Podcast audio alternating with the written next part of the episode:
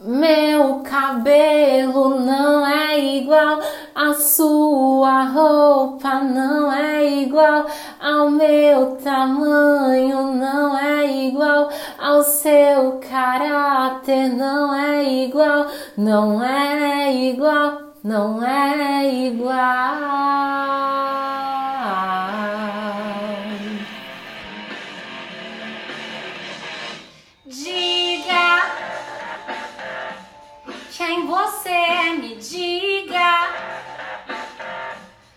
Me fale sobre a sua estrada. Me conte sobre a sua vida.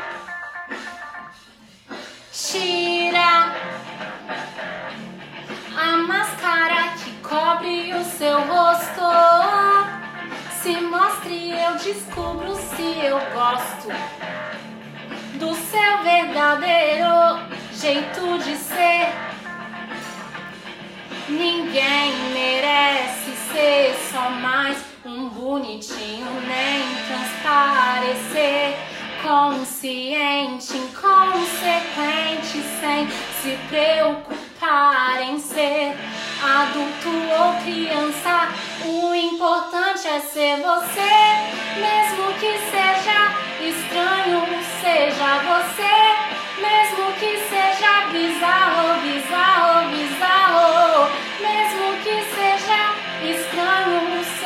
você, mesmo que seja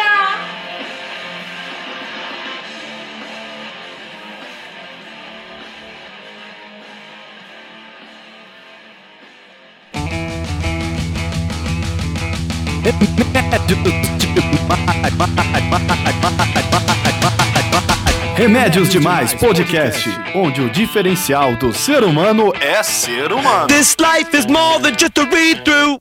Bem-vindos a mais um episódio do Remédios Demais Podcast. Hoje estou com uma convidada, a Ingrid. Eu conheço ela há um tempo já, pelas redes sociais. Eu acompanho ela. A gente já conversou bastante sobre a vida. Ela é uma mulher muito forte, pelo meu ver. Algumas situações da vida que a gente conversou eu achei interessante de compartilhar com vocês do podcast. É, esse é o segundo episódio. A gente vai falar bastante sobre ansiedade, sobre terapia, sobre coisas que a gente passou e ainda passa. Espero que ajudem vocês e é isso. É... Ingrid, eu gostaria que você se apresentasse para o pessoal do podcast e falasse um pouquinho de você. Olá, galera. Meu nome é Ingrid, eu tenho 25 anos. Atualmente trabalho numa empresa de fotografias. e acho que em meados de 2016, mais ou menos, eu comecei a sentir que, que eu precisava de uma ajuda, né? Assim, psicológica e ah, isso se deu por conta de um relacionamento mega abusivo que eu tive. Não que antes eu já não tivesse, acho que problemas a ser tratados, né? Mas após isso fomentou muitas questões que eu tinha dentro de mim. E, e é isso.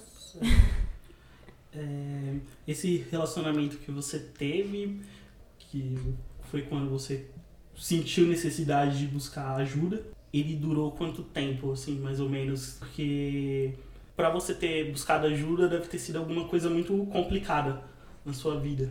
Sim, sim. Durou quanto tempo, assim? O relacionamento durou uns três anos, mais ou menos. Só que é aquilo, a gente tá num relacionamento abusivo, a gente nunca percebe, né? Certo. Só depois vai dando uns sinais, sinais, sinais, aí você vai percebendo. E aí eu comecei a me afastar dos meus amigos, porque ele era muito possessivo, Ciumento. ciumento pra caralho. Não podia mexer nas redes sociais dele, ele não podia mexer nas minhas. Nossa. Quer dizer, ele mexia nas minhas e eu não podia mexer nas dele. E, e para ele eu sempre tava mentindo, sempre tava fazendo um monte de coisa, quando na verdade quem tava fazendo isso era ele, né? Nossa, que filha da puta. é. Aí, depois de um tempo, aconteceu que eu tive uma gravidez ectópica. E, e eu É, não tive. O que é isso? Gravidez ectópica é quando o neném é gerado na trompa, não é no, no útero. E como não tem espaço, se rompe. Hum. E aí deu uma hemorragia interna em mim. Não cheguei Nossa. a perder, aí tive que fazer cirurgia, mais uma caralhada de coisa. E eu fiquei muito muito sensível nessa nessa época porque eu não quando eu, eu, me- eu fiquei sabendo que eu estava grávida, eu pensei, puta, vai salvar meu relacionamento, sabe? Porque Sim. ele ficou muito animado, eu também, aí achei que a gente ia ficar feliz pra sempre e tudo mais. Aham. Daí quando eu perdi, ele também não soube lidar direito com a situação. Aí ele se tornou mais mais agressivo, não fisicamente, mas verbalmente, sabe? Começou a me atacar como se eu tivesse culpa por ter perdido o neném. Nossa, Mas um monte teve de empatia coisa. nenhuma. Zero, zero empatia. caralho. E, aí eu fui me afundando, afundando, afundando. E depois que eu, quando eu perdi o neném, minha recuperação foi péssima. Aí eu tentei engravidar algumas vezes, não consegui de novo. E assim, minhas amigas todas tinham se afastado de mim.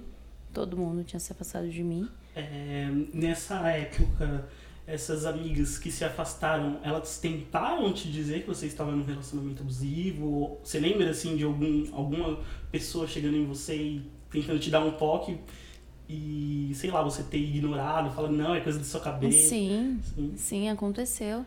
É, eu tenho um- umas duas amigas que elas são, tipo, mano, que grande parte do que eu consegui ser hoje, assim, eu devo muito a elas, sabe? Elas me ajudaram, me auxiliaram, me deram uma força pra caralho, assim, surreal.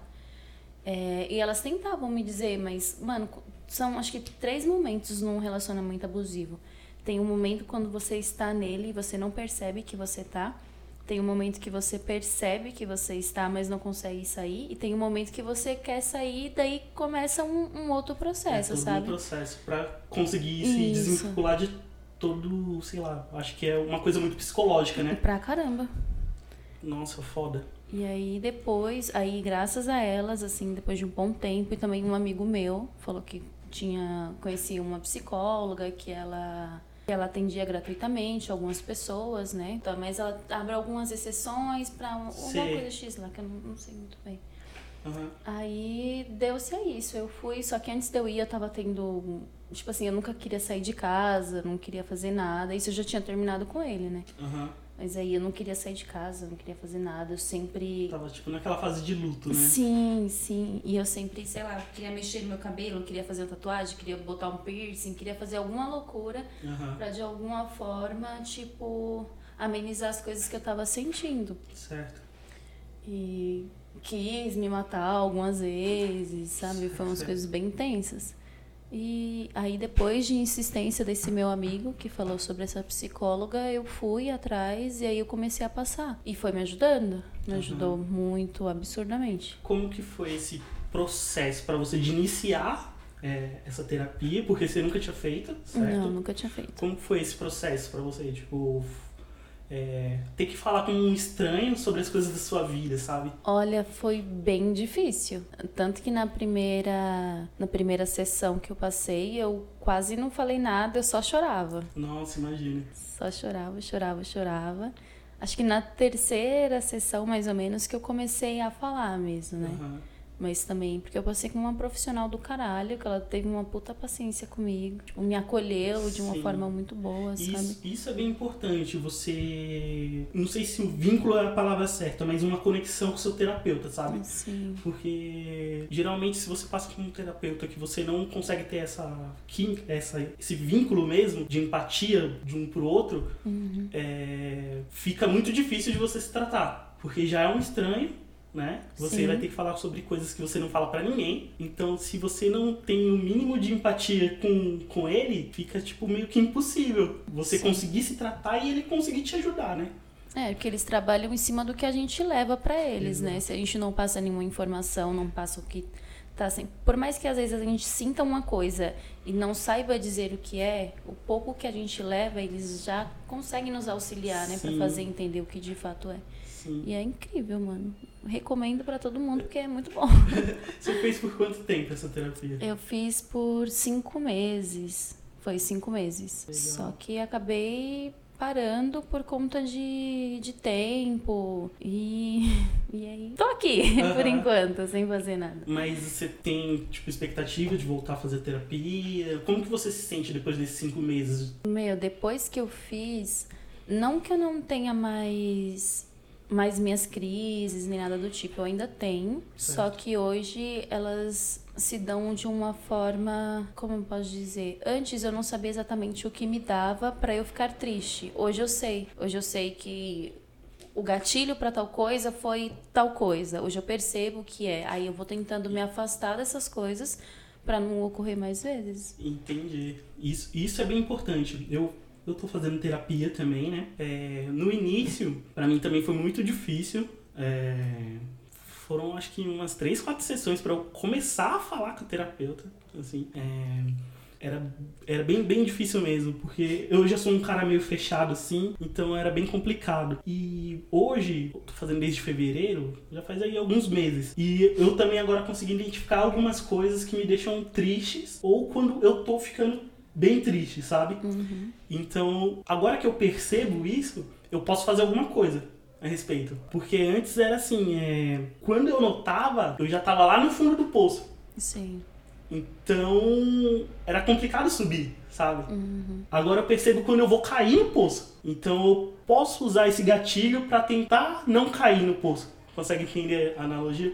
Sim. É, Então a terapia me ajudou muito nesse sentido. Assim, é, eu também tô passando no psiquiatra, não sei se você chegou a Não, Ah, não fui no passar psiquiatra. no não psiquiatra. E eu tomo remédios, né? Eu já parei de tomar alguns. Tô tomando um pra depressão agora. Existe muita reincidência de pessoas que param com um processo de terapia e medicação é, dentro de um ano, com menos de um ano.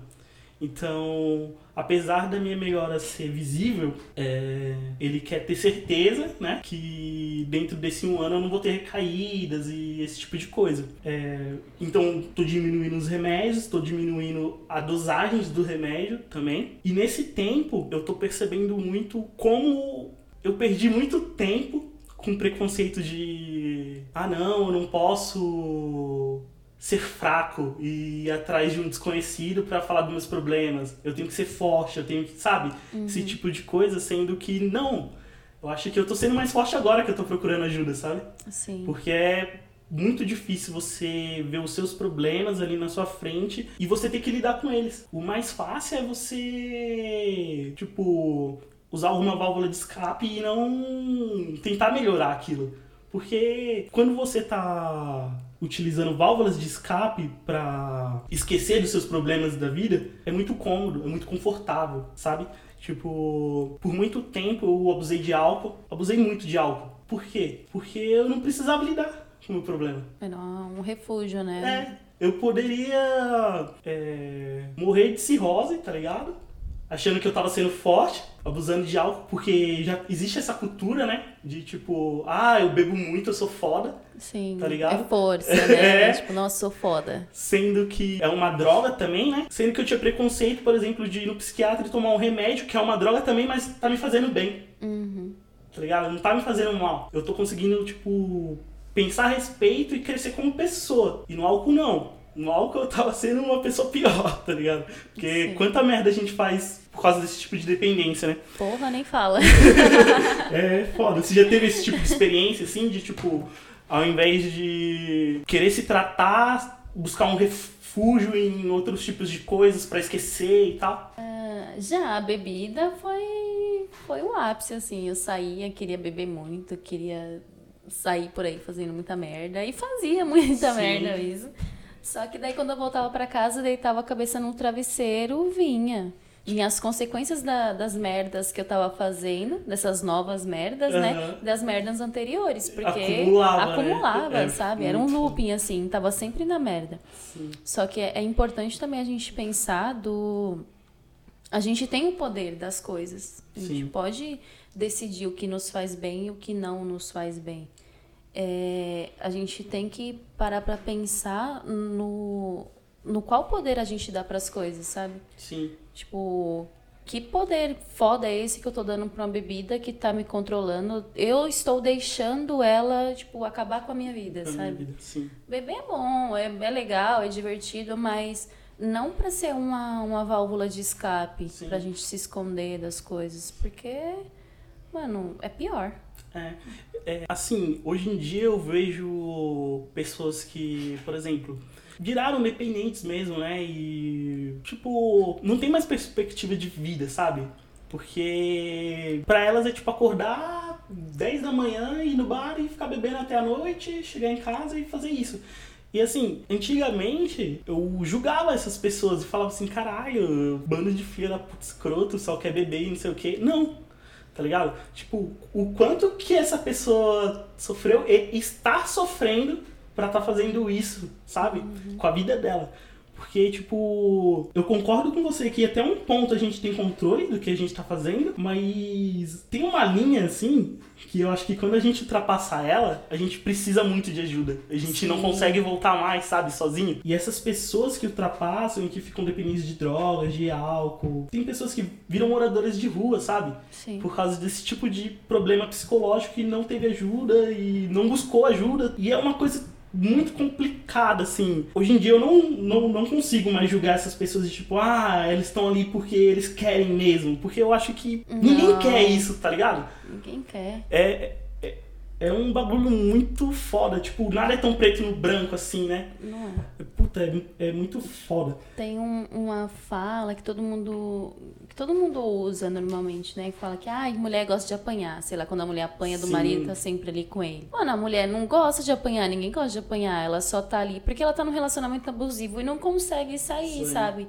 Não que ela não tenha, sei lá, talvez uma situação financeira, talvez ela consiga se manter, só que psicológica não.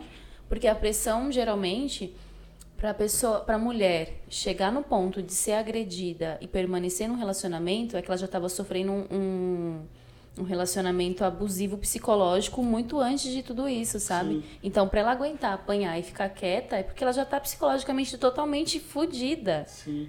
Ela meio que tá dependente daquele Sim. cara, né? Sim. Nossa. É tipo, é uma coisa meio que inconcebível, sabe? É. Porque se ela tá desse jeito, dependente de um outro, e o outro tá consciente disso e fazendo esse mal para ela, como que um cara desse consegue, tipo, deitar a cabeça à noite e dormir, tá ligado? Ele tá fazendo um puta mal pra outra pessoa, um outro ser humano.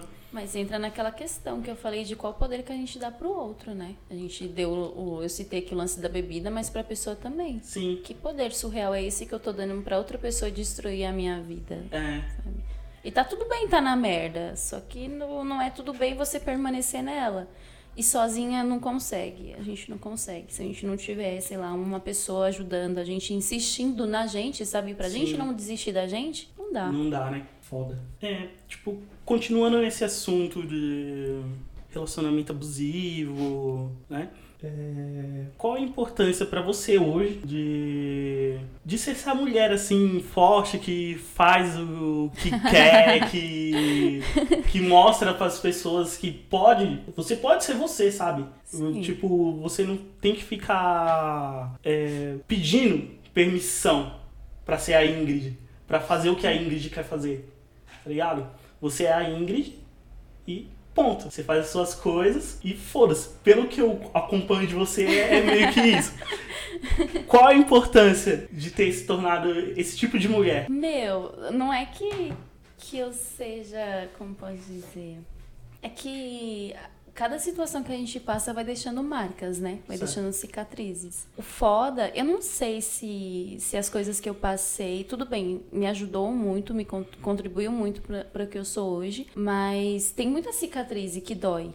Sim. Às vezes, tudo bem, às vezes eu aprendi com a situação, às vezes eu tô bem, mas às vezes eu recuo uhum. de muita coisa por medo de, de, de acontecer de, de novo, novo, sabe? Sim. Isso é ruim. Isso é muito ruim. E aí, quando alguém, não sei, faz alguma coisa que de alguma forma me lembra o que eu já passei, fala, não, vai se fuder, cara. Não preciso disso, sabe? Sim. Não preciso. Às vezes a gente cai lá de novo, mas aí a gente para pra pensar, não, peraí, Ingrid está fazendo merda, vamos lá, vamos. Né? Você não merece isso, você merece mais. Porque é isso, no final das contas, quem vai ficar por você vai ser você. Sim. No, no fim do dia é você com você, é, né?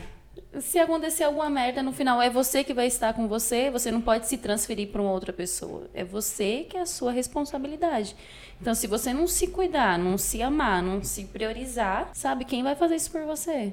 Caralho, então, hoje em dia eu penso, Eu não vou ficar aguentando ficar em qualquer relacionamento, seja é, profissional ou relacionamentos afetivos, sabe? Se não tiver uma troca. Se eu estiver dando mais do que recebendo, ou recebendo mais do que dando, não, não é recíproco. Sim. Então não rola. É, desgast, é desgastante, tipo, pra mim, enquanto pra outra pessoa, ou sei lá, sabe? Sim. É, te ouvindo falar assim é muito foda. Só parece, Tipo, não é é não? muito foda. Porque geralmente o que a gente vê, né? Hoje em dia tá sendo até desconstruído isso. E eu, eu, eu gosto de ver isso acontecendo. Mas geralmente o que a gente vê, até de pessoas assim mais velhas e tal, é que a mulher não pode ter esse tipo de opinião, sabe? Ela Sim. tem que abaixar a cabeça. Tipo, ela tem que, ela tem que sim fazer muito, mas tem que receber pouco Sim. sabe? E não, mano, isso é errado. O que você falou, mano, é, é, o, é o básico, é o simples. Deveria ser assim, o normal. Tipo, se eu tô me doando muito, o outro também tem que se doar muito.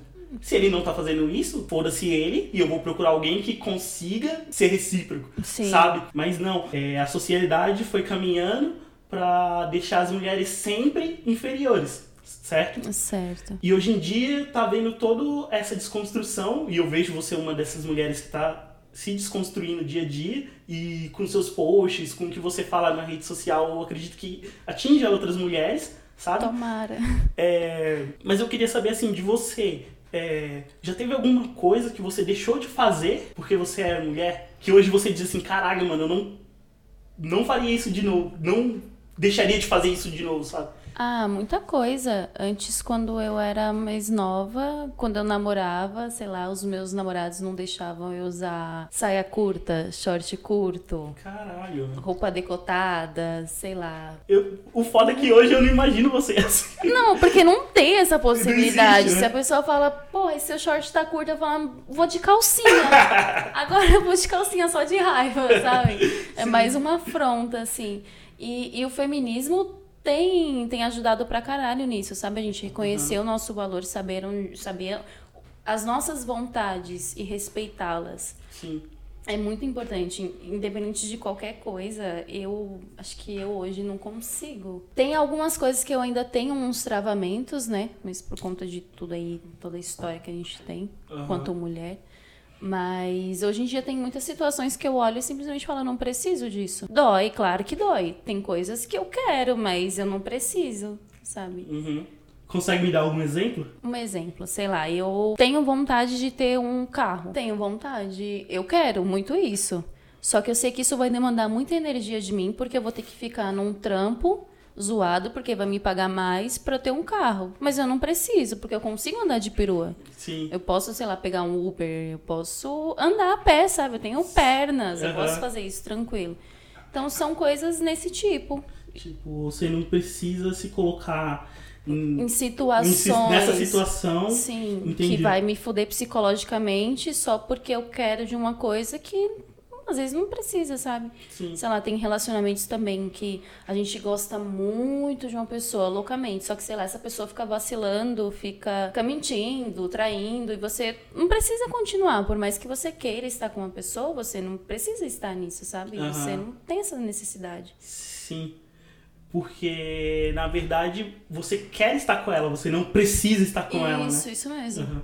Eu concordo muito com isso.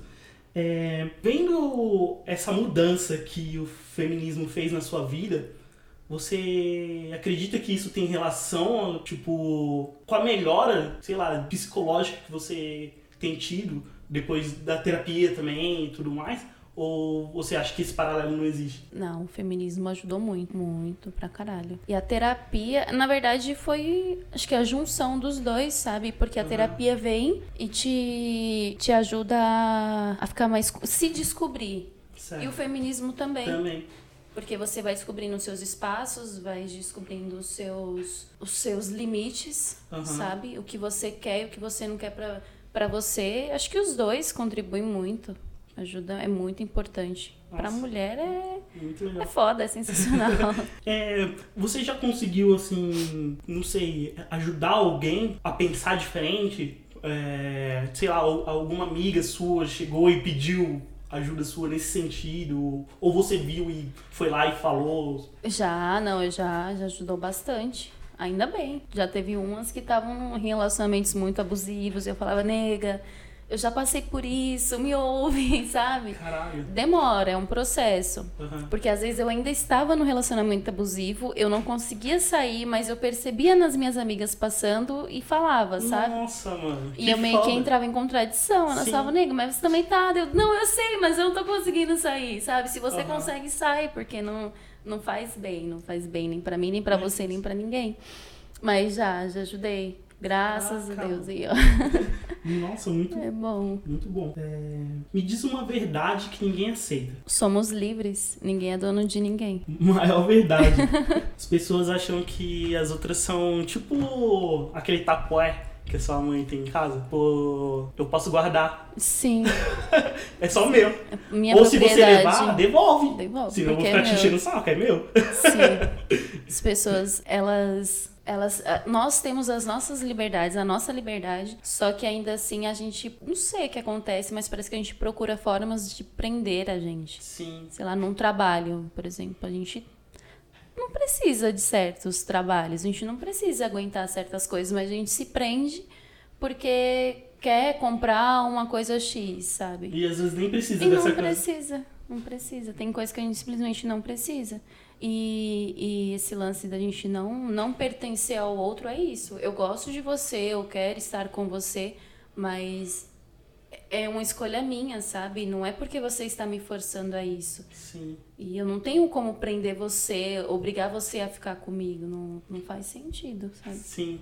Ter essa percepção é muito bom, mas hoje, assim, eu não vejo muitas pessoas praticando isso, sabe? É, geralmente você vê casais assim que um é como se fosse o pai do outro, sabe? É tipo, ah, você não vai porque eu não vou, ah, que sabe? Tipo, mandando mesmo. E eu acho que esse tipo de relacionamento é tóxico. Sim, Sabe? muito. Porque você tá com a pessoa é, porque você quer uma companhia, você quer um companheiro ou uma companheira. Você não quer que mande na sua vida, né? Mas às vezes eu acho que essas pessoas, por carência, acabam aceitando. E vão aceitando, aceitando. Tem vezes que elas nem estão satisfeitas. Mas por carência, por não querer ficar sozinho, solidão, sabe? Elas aceitam, aceitam e aceitam esse tipo de relacionamento. Quando vê, tá num relacionamento, tipo, puta tóxico, se torna abusivos mu- muitas vezes. E a pessoa começa a se sentir inferior, começa a ter esse tipo de dependência do outro, né? Que é um- uma coisa que faz um puta mal. E o foda é que você vê esse tipo de relacionamento assim e não tem muito o que fazer, sabe? Porque, que nem você disse, você vai lá e dá um toque e fala, ó, você tá no negócio errado e tal. Mas a pessoa tá tão iludida naquilo que às vezes ela até para de ser sua amiga, ela se afasta Sim. sabe? Eu já perdi é, amigos assim, amigos e amigas assim. Eu já fui essa amiga, Aí sabe? é puta muito complicado. Mas aí entra também o lance de. Antes de você se relacionar com outra pessoa, você tem que procurar se conhecer. Sim. Porque você. Ó, mais, é muito louco, porque quando você começa a se relacionar com uma pessoa, você vai moldando de acordo com o que aquela pessoa quer. Mas se aquela pessoa se sentiu atraída por você, foi pelo que você era, sabe? Pela sua Sim. individualidade. Só que geralmente quando os casais, eu não sei que merda que acontece, que aí quando eles ficam juntos, aí quer um se tornar da forma que o outro almeja, sabe? E a gente Sim. fica sendo, a gente fica projetando vontades nossas no outro, sendo que não tem nada a ver. Tem nada a ver. Às vezes a pessoa gosta muito de sair, ah, eu tô namorando com esse cara, ele vai ter que parar de sair. Não, porra, eu não conhecia essa pessoa, ele não fazia isso, Sim. sabe? Acho que é tudo conversado, mas a gente não é ensinada a isso. Não. A gente não é, a gente, sei lá, se você parar pra pensar, assistir televisão, uma novela, não tem isso, não tem nada que ensina. Então, se a pessoa não tem informação, não, não vem em nenhum outro lugar, como que ela vai aprender, sabe? Sim. Não, não dá. E, e- Acaba que a gente vai aprendendo na, na na nossa, é. Não, eu falo, tipo, sei lá, de, ai, de relacionamentos abertos, essas coisas assim, mas não é fácil, não Aham. é. Muita gente acha que é, mas não tem nada a ver. É, é tão difícil quanto qualquer um outro. Aham. Porque primeiro entra, entra você com todas, todas as cargas que você teve antes. E, e agora você com uma outra pessoa tentando não ser abusiva, não, ter, não ser tóxica. Sim. Só que é, eu acho que a gente vai como se fosse um Android atualizando, né? Em cada relação, porque tem relação que você faz uma merda ali, aí, Sim. sei lá, no próximo você pensa, não, não vou fazer isso. Ou também nem se relaciona com ninguém, você fica com você, se conhecendo e se curtindo, e, e é o mais importante. Agora você entrou num ponto que, eu- que eu gosto de pensar sobre. É... E nós? Quantas vezes a gente já foi abusivo com outro, sabe? Muito. Tipo, hoje em dia eu paro assim pra pensar na época que eu era adolescente e fui me tornando adulto, né? E tal. E eu vim da cultura que, tipo, homem tem que pegar um monte de mulher pra ser homem, tem que falar pros outros amigos que pegou e que não sei o quê, porque se não fizer isso, é menos homem, é taxado de viado, que de uma forma pejorativa que não era pra ser, sabe? E você vai acabando sendo escroto com pessoas que você gostava, só pra ter esse status de tipo, ah, eu sou homem, hétero, tá ligado? Sim. E tipo, hoje em dia eu paro pra pensar, e não, mano, não é assim, eu não vou fazer mais aquilo. Sabe, tipo, eu vou ser diferente, eu, eu, não, é, eu, não, eu não preciso sair e pegar um monte de mulher pra ser homem, não, sabe, eu posso estar com uma pessoa só, ou posso estar sozinho, tipo, só me conhecendo, que nem você disse. Mas e quantas vezes eu fui abusivo? E, tipo, isso é uma coisa que eu levo na minha terapia e converso com a minha terapeuta, porque é uma coisa que eu me arrependo muito. Mas por quê? Porque eu, eu cresci nessa cultura, sabe? Eu aprendi isso. Aí até eu desaprender e desconstruir isso, tá sendo um processo, sabe? Mas o outro, a outra, as pessoas ao meu redor, elas não têm culpa disso. Sim. Então, eu acho injusto eu ter feito essas coisas com essas outras pessoas pra eu conseguir crescer como pessoa também, entendeu?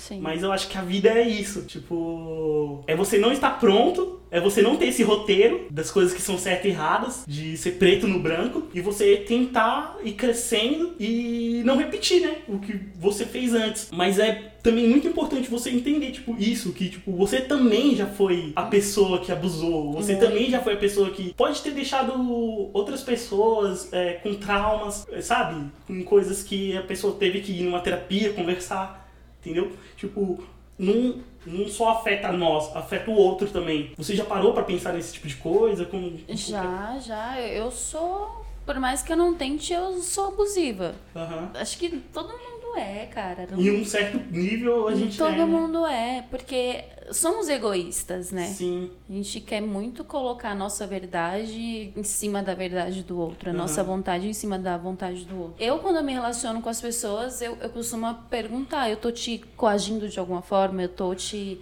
tô sendo abusiva, sabe, com você? Eu tô te silenciando de Te alguma forma, te pressionando? Se eu tiver, me fala.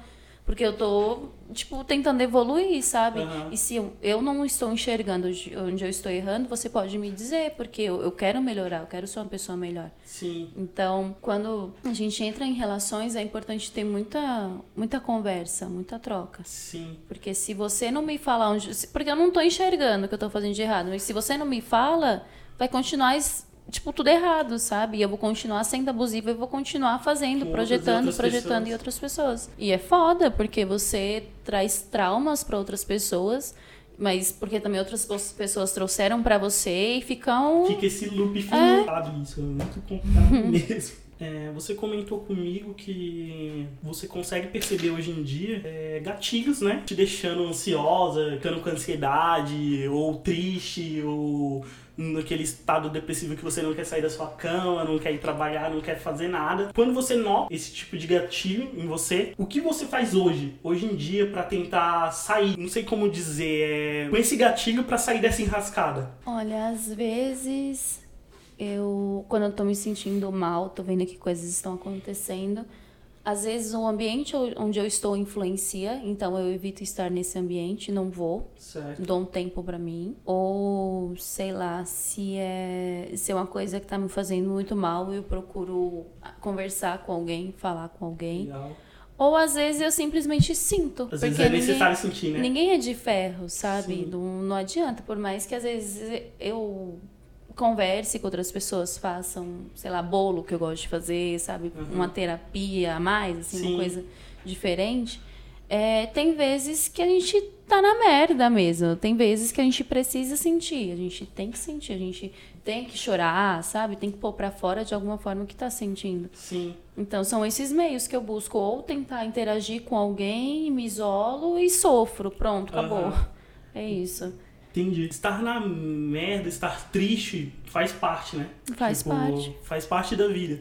Eu acho que o problema é você deixar isso se agravar a um ponto que você não consiga lidar, sabe? Tipo, é, você tá tão, tão triste que você para de fazer suas coisas por um longo período de tempo, começa a prejudicar a sua vida, tipo, pessoal, é, de estudos, profissional e tal. Eu acho que quando chega nesse ponto aí você tem que procurar uma ajuda mesmo, tipo, de uma pessoa que estudou pra isso, né? Tipo, um terapeuta, um psiquiatra, alguém que consiga te tirar desse buraco. Eu acho que às vezes a gente tenta lidar sozinho com algumas coisas, a gente acha assim, ah, eu vou ficar bem, mas não, tem, tem coisa que não é só sua força de vontade, sabe?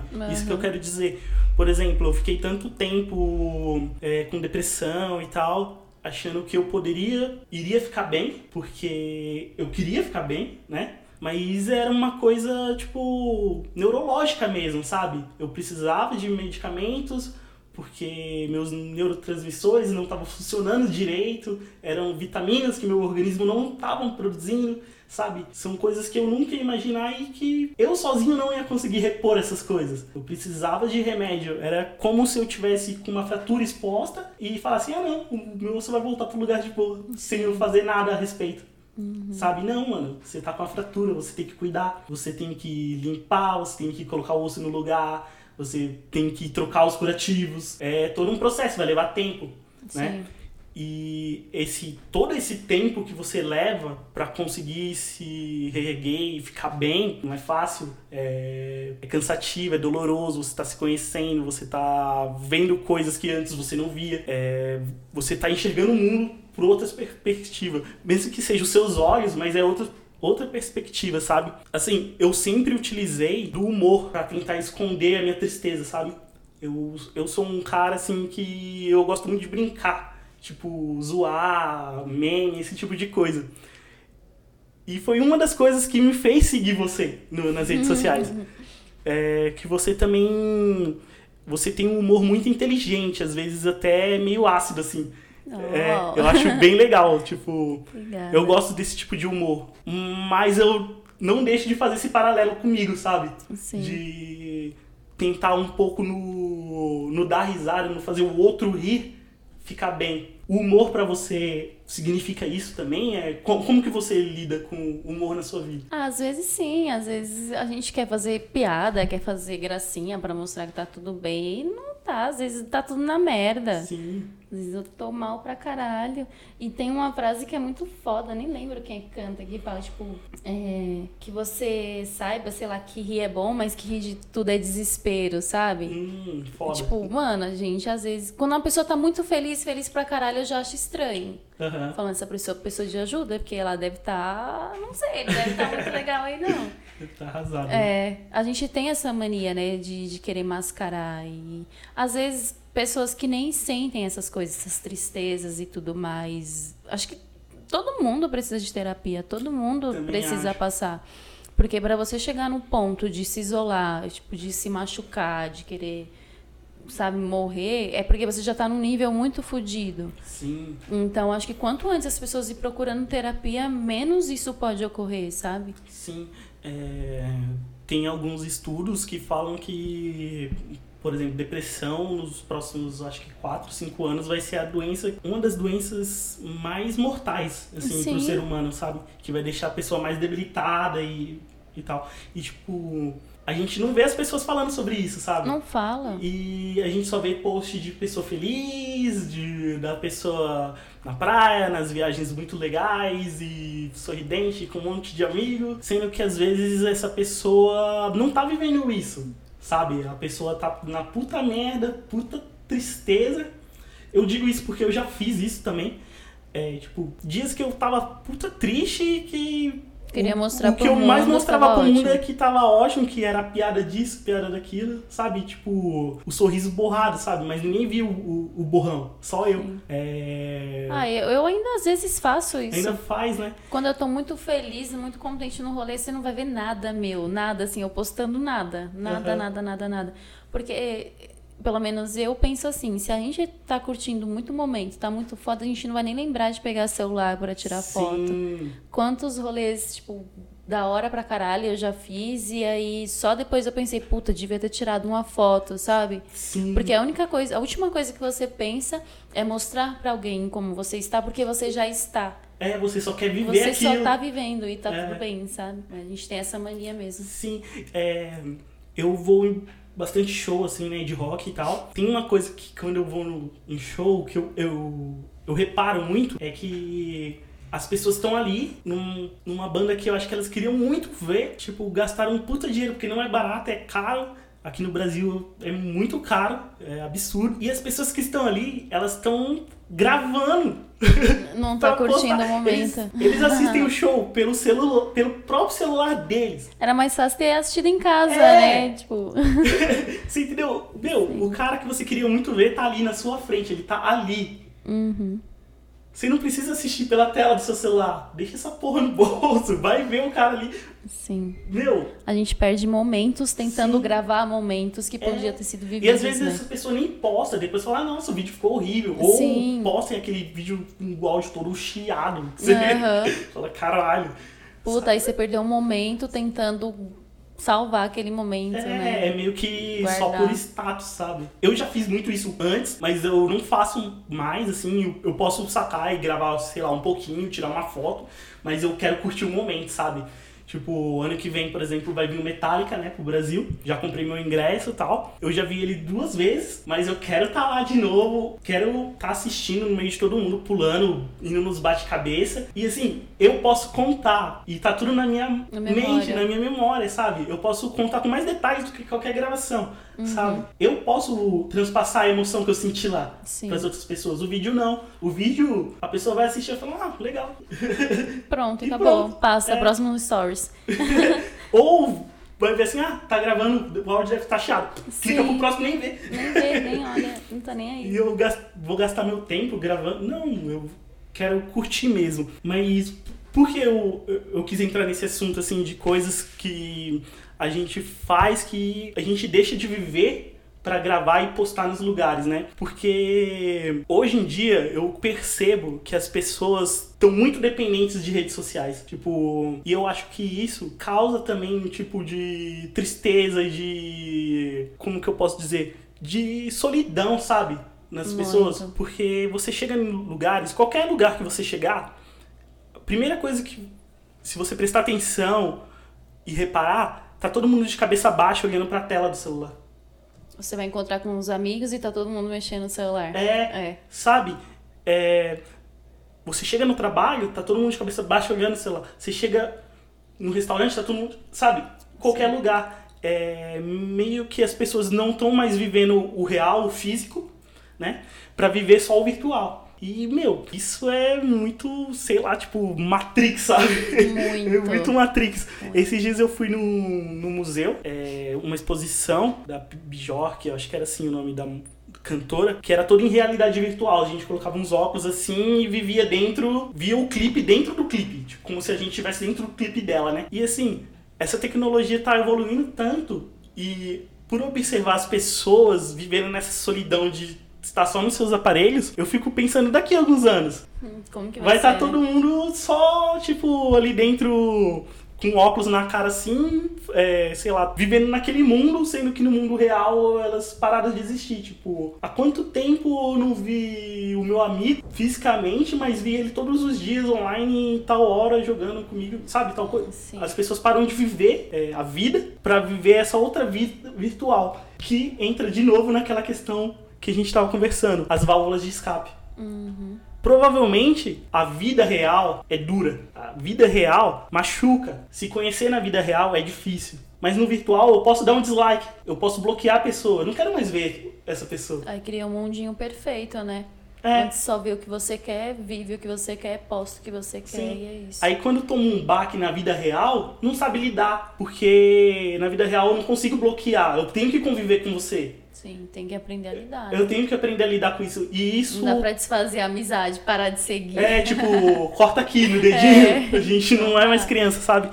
E às vezes, tipo, é um colega seu de trabalho, você tem que. É um superior seu. Você tem que lidar com aquela pessoa, sabe? Você tem que ser profissional ou alguma coisa do tipo. E isso frustra as pessoas a um ponto que elas não querem mais viver a realidade, real. sabe? E eu acho que isso é o início, porque em nenhuma outra geração, tipo, em nenhum outro momento da história existiu você fugir da realidade Sim, sabe? Essa é a primeira vez e a gente é tipo. tá indo de ah, cabeça, né? Caindo de cabeça e ninguém sabe o que vai acontecer daqui 10, 20 anos com essas pessoas que estão vivendo isso, sabe? Por exemplo, pessoas que nascem hoje, elas já nascem no mundo com a internet, com tudo isso conectado. A gente ainda é de uma época que não existia. A gente foi crescendo e vendo isso acontecer. e a gente já tá Evoluindo, né? assim. Sim. Agora imagine essas pessoas que nascem hoje, já inseridas nisso. É tenso. Você entendeu? É uma coisa muito complicada. Mais pessoas precisam se formar para ser psicólogos e psiquiatras. Senão vai ficar todo mundo louco nessa porra, mais Tá que todo mundo tá. muito louco. Rede social é, é bacana, porque você se aproxima de quem tá longe, mas você se distancia de quem tá perto. Puta, E, é isso. e aí é uma loucura também, porque todo mundo tem mania de sempre mostrar coisas bonitas, coisas, sei lá, o mundo perfeito, o mundo ideal, e aí nunca é. Eu, eu quanto mulher, Uhum. eu seguia muito páginas que tinham as mulheres lá com uns corpões lindos pra porra, sabe? Aham. Que ele que não tem estria, não tem celulite, não tem merda nenhuma, peito durinho, bumbum durinho. E aí eu olhava pra minha realidade, eu via, mano, isso não tem nada a ver comigo, sabe? Nem parece que é ser humano. Não né? é, não é. Aí o, o problema que tá é que a gente quer, quer estar no mesmo nível que essas pessoas, que às vezes nem essas pessoas estão. Elas Sim. estão vendendo produtos que não existem, eles estão Sim. mostrando coisas que não são. E muitas vezes eu me senti muito mal com o meu corpo por conta disso. Eu não me aceitava direito por conta disso. Sei lá, as minhas primas são magrinhas, sabe? Todas bonitinhas, assim. Eu já tenho mais perna, mais barriguinha, essas coisas, e eu me sentia mal. Eu já me Aham. sentia mal desde a infância por conta disso, com o meu corpo. Caramba. E a rede social veio fomentando isso. E teve uma época que, que eu não tava me sentindo nem um pouco bem com o meu corpo. Agora então que eu engordei tipo, mais do que eu já tava antes. E, e ficar vendo essas mulheres dessa forma, da forma do corpinho todo fitness e blá blá blá, é, começou a me deixar mal, Sim. me sentir mal. E aí eu parei de seguir. Acho E é tem, tem me ajudado fez. bastante. Eu comecei a, a seguir mulheres que têm uns corpos parecidos com, os me, com o meu, sabe? Que são reais Que mesmo, são né? reais. Eu tô curtindo mais páginas assim e tem me ajudado muito, sabe? Porque eu não tenho mais essa. Quer dizer, eu ainda tenho, né? Por mais que a gente tente dar uma desconstruída, mas não é assim, porque a- o mundo obriga a gente a entrar nesses padrões e por mais.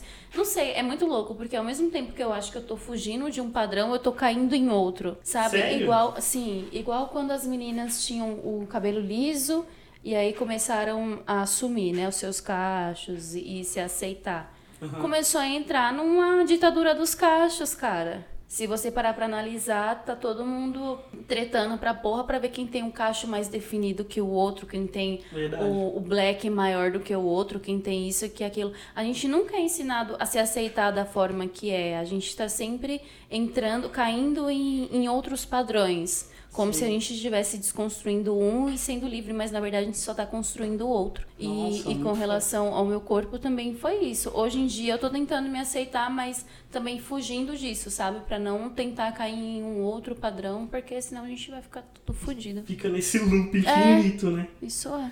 É, você, tipo, segue outras mulheres que têm esse padrão de beleza e tal. Estão fugindo de um, mas estão entrando em outro, Sim. né? Mas eu acho que se faz você se aceitar e faz você se sentir bem consigo mesma, é muito bom, tipo, muito importante, sabe? E eu acredito que deve ter outras, tipo, garotas e mulheres também que sigam você e que te usem de exemplo também, sabe? Porque você pode não notar, mas você, tipo, é uma mulher que passa um- um- uma força, assim, sabe? Eu posso ser eu. Eu, eu não, não- não sei explicar. Eu acho isso muito legal. Eu acho legal você postar essas coisas. Porque tem muitas mulheres precisando entenderem que elas podem ser elas, Sim. sabe? Sem precisar seguir nada nem ninguém. Tipo, só quero ser eu e pronto. Sim. E basta. Eu acho isso muito importante. Eu vou fazer algumas perguntas aqui que, tipo, são umas perguntas, tipo, de bate-bola, assim, tipo, rápidas. Tipo, eu falo uma coisa e você só responde e Ó, pronto. céus, ainda bem que eu não bebi, senão ia sair tanta merda. E Vamos lá. vamos lá, então. Um lugar. Minha casa. É um medo. Da vida. Caralho, pesado. Um conselho. Puta, não sei, cara. Tá tudo bem estar na merda, desde que você não permaneça muito tempo por lá. Pesado. Uma felicidade. Comer. Comer é bom demais. Eu amo comer, mano. Demais. Só não posso comer muito, porque sou diabético. É, E tudo vira doce nessa merda. é Nossa. foda, né? então já comi doce logo de uma vez, É. né? Porque é isso. Um livro, assim, que você leu na sua vida que você fala, caralho, esse livro foi importante pra mim. Acho que é a Bíblia. Caralho. Porque ela me mostrou tudo que eu não deveria ser. Foda. Eu, eu não sou um cara religioso, eu sou ateu, Aí, desculpa aí pra quem é, foi mal. mas eu acho importante a religião, assim, tipo, pras pessoas. Eu acho que faz bem pra algumas E mal pra e outras. mal pra outras que abusam, sabe, disso. Quando já entra no fanatismo, É. aí já não. não Mas eu acho que também, tipo, cura muitas pessoas, assim. Tipo, tira muitas pessoas do buraco. Porque a hostilidade do mundo, assim, e você saber que você não tá sozinho, que tem um ser maior que você que pode te ajudar, eu acho que faz a pessoa se sentir um pouco melhor, sabe? Sim. É meio ilusório, mas se tá fazendo bem pro outro, beleza, sabe? Tudo Tipo, bem.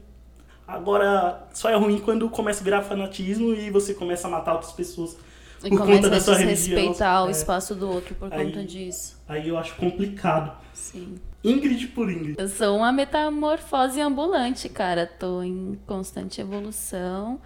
E é isso. Se você quiser chegar pra somar, pra para desconstruir, reconstruir quantas vezes for necessária, tamo junto. Caso contrário, me deixa seguir meu caminho sozinha, porque de confusões já bastam as minhas, sabe? Foda. É tipo isso. aquela frase do Baca, é viva comigo ou me deixe viver. né? Exatamente. Se não houver uma outra vida, você acha que nessa você viveu? Não. Não. O que você queria ter feito mais e que você ainda pode fazer mais? Hum, eu queria ter mais fé. Mais fé. Não tem. Você desacredita muito nas coisas. Das coisas, da, da vida, da- de tudo, assim. Aham. Porque. Não sei, eu acho que o, o ser humano é muito destrutível. Destrói tudo que toca. Eu, eu, eu acho que eu sou uma pessoa assim. Eu acho que todo mundo é assim, de certa forma. Sim.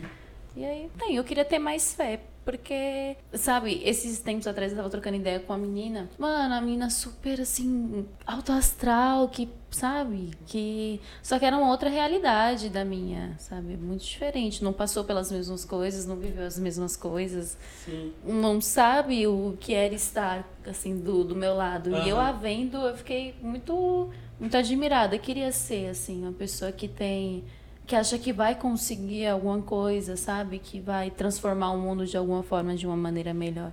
Eu já não tenho mais isso não. Caramba, foda, foda. Mas ó, o que você tá fazendo aqui agora, acho que vai ajudar algumas pessoas, sim. Será? Sim, espero. Vamos ver, a gente espera aí. É, uma última pergunta que eu anotei aqui e que eu vejo muito homens discutindo isso e eu acho que não deveriam, né? Estar discutindo é sobre aborto. O- até que ponto isso pode ser discutido, sabe? E se pode ser discutido por homens? Eu, porque, na verdade, quem lida com o ser dentro de si, que tá criando esse ser dentro de si, é a mulher. E toda a dificuldade, os nove meses e depois, e toda coisa que passa pela cabeça dessa mulher, é ela que vai lidar com isso. Independente que ela tenha um companheiro, ou que ela esteja sozinha, que ela tenha tido alguma violência para gerar essa criança e alguma coisa do tipo, mas independente de qualquer coisa, é ela que vai lidar com isso. Então eu acho que é uma coisa que elas deveriam estar discutindo e decidindo, sabe? Porque é uma empatia muito grande de pessoas que passam por aquela situação. É, você comentou já aqui no podcast, no início, que já perdeu um filho, né? Na gestação. Eu te acho uma Gil Power, né? Eu queria saber de você se você já discutiu isso com as suas amigas, o, qual a sua opinião sobre essas coisas, como que é? Mano, primeiro quem tem útero não opina, né? Macho tem que ficar quieto e pronto e acabou. É, aborto é um, um assunto muito delicado, mas como posso explicar? As pessoas acham, tem uma uma fantasia muito louca quando são contra o aborto, sabe? Elas falam que, sei lá, tá matando a vida de um inocente, disse, daquilo. Só que eu fico pensando que ao mesmo momento eles caem em contradição, porque é tudo bem se for um, um feto que, que tem a dificuldade de desenvolver, tudo bem, você pode tirar ele.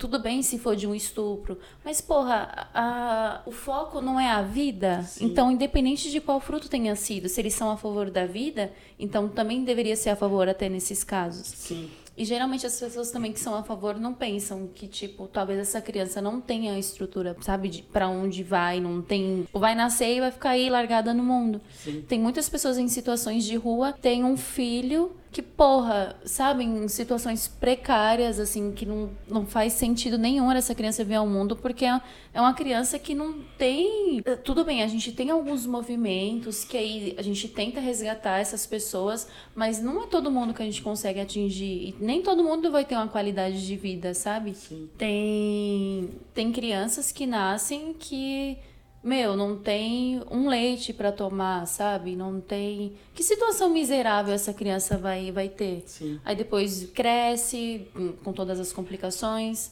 é, começa a ter envolvimentos com drogas, com começa a roubar, sabe? Fazer milhões de coisas e ninguém tenta resgatar depois essa pessoa. Sim. Tipo, tudo bem essa criança nascer.